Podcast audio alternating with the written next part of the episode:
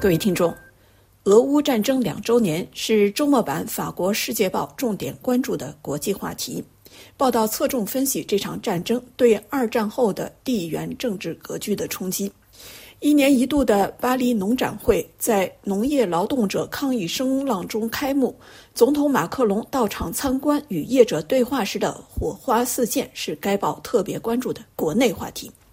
但该报在头版头条突出的则是一则社会话题，梳理法国社会有轻生意念的年轻人增多的原因以及可能的应对办法。我们也借本次节目时间向大家介绍法国观点周刊网站两篇关于中国的文章。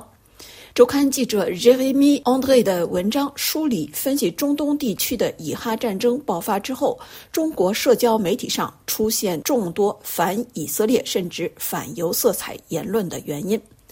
前法新社主编及东亚问题专家 Pierre Antoine Dene 的文章。重点梳理刚刚迎来甲辰龙年的中国可能面对的危机。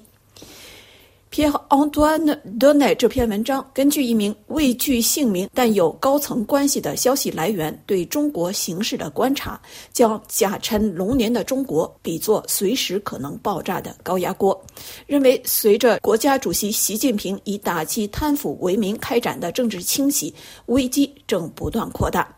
一人专断的权力令习近平做出误判，甚至是严重的误判，由此导致人民越来越失去信心。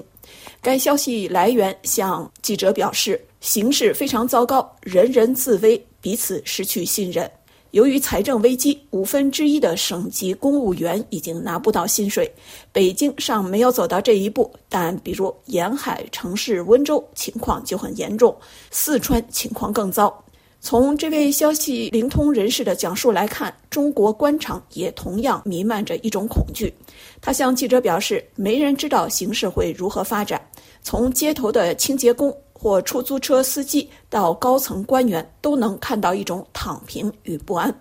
有一种至少三十年不曾看到过的茫然。这位消息灵通人士表示，听到一些金融界高层认为有必要宣布国家已经破产。中国二零二三年的实际经济增长率低于百分之三，远不是官方通报的百分之五点二，其实是跌到了六十年代文革时期的水平。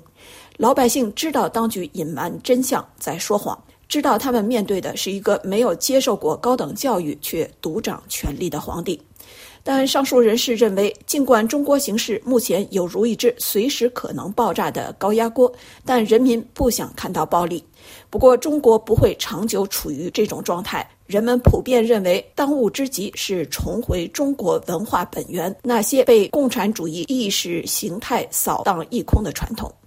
这位人士表示，中共牺牲了整整一代人，中国需要二三十年才能走出眼前的困局。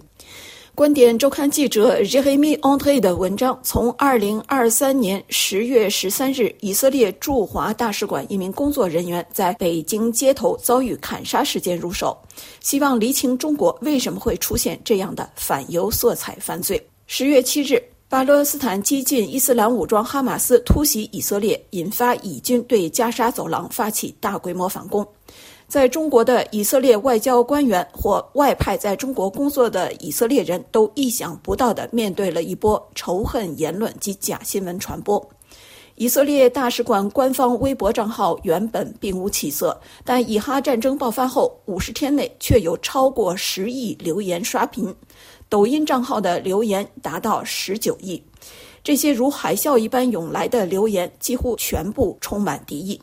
一名在美国出生但目前在台湾生活的时评人向记者表示，他在亚洲生活三十年，对当地人对犹太人的刻板印象已经习以为常，但这一波仇恨留言却是他从未见到过的。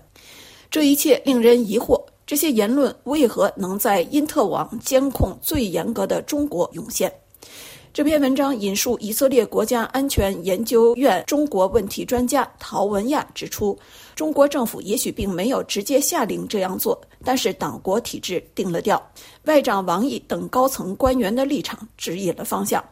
他表示，这一切都只是中国与一个超级大国对手竞争游戏的一部分。中国自称要为全球南方发声。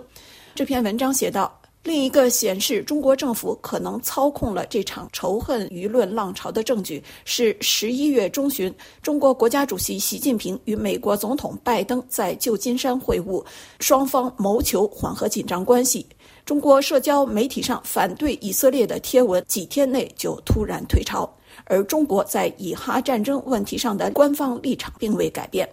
文章还注意到，来自中国的关于以色列的假新闻也走出国界，蔓延到了西方，找到了在地接应者。以上是周末法国报纸摘要。